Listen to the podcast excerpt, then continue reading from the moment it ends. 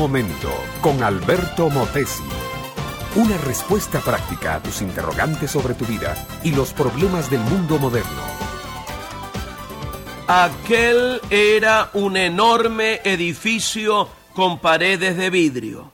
Eran como las cinco de la tarde y parecía que el edificio era un gran horno al rojo vivo. Pero no, no se estaba quemando. Es que el sol del atardecer rojo y lleno de celajes le daba color al cristal del edificio.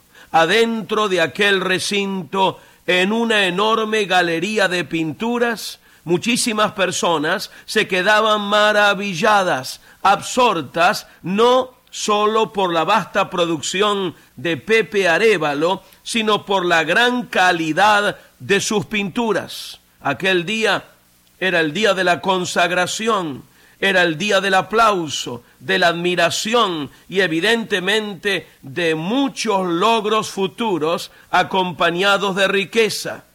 Llegar a aquel grado de excelencia en la pintura no había sido un camino fácil para Pepe. Muchos años de estudio, muchos años de esfuerzo, mucha pintura gastada, muchos lienzos tirados a la basura. Cualquiera habría dicho que tuvo que desperdiciar mucho material para poder llegar a ser el maestro que ahora era. Cuando vino el tiempo de la recepción y la gente se acercaba a saludar a Pepe y desearle todo el éxito del mundo, ninguno de ellos, ninguno podía darle la mano, ninguno de ellos podía hablarle. No, no es que Pepe fuera una especie de semidios, orgulloso, soberbio.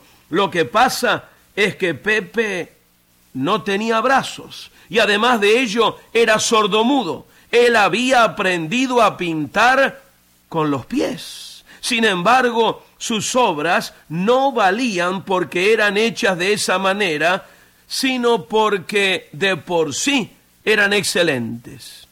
Mi amiga, mi amigo, hay personas que no se dejan usar en un ambiente donde se necesita excelencia pero hay otras que aparentemente nunca llegarán a ser excelentes, sin embargo lo logran. Si tú quieres gente excelente a tu lado, el gran secreto es que tú seas excelente en todo lo que haces. Pero si de verdad quieres hacer algo que lleve el sello de la excelencia, entonces provee para tu eternidad al fin y al cabo, los poquitos años que vivas en la tierra nunca serán comparables con los cientos de siglos y siglos de eternidad que te están esperando.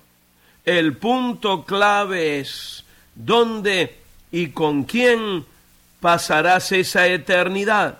Esta pregunta es a propósito ignorada por muchos pero el ignorarla no significa que no sea válida, porque la verdad es que solo tienes dos opciones, el cielo o el infierno. Un amigo decía, yo no soy tan malo como para ir al infierno, pero no soy tan bueno como para ir al cielo.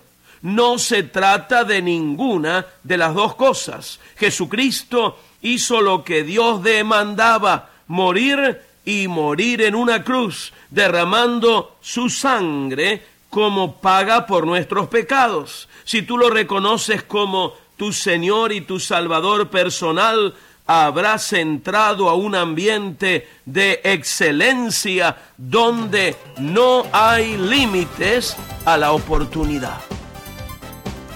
Este fue Un Momento con Alberto Motesi. Escúchanos nuevamente por esta misma emisora. Educación que transforma. ¿Te quieres preparar mejor?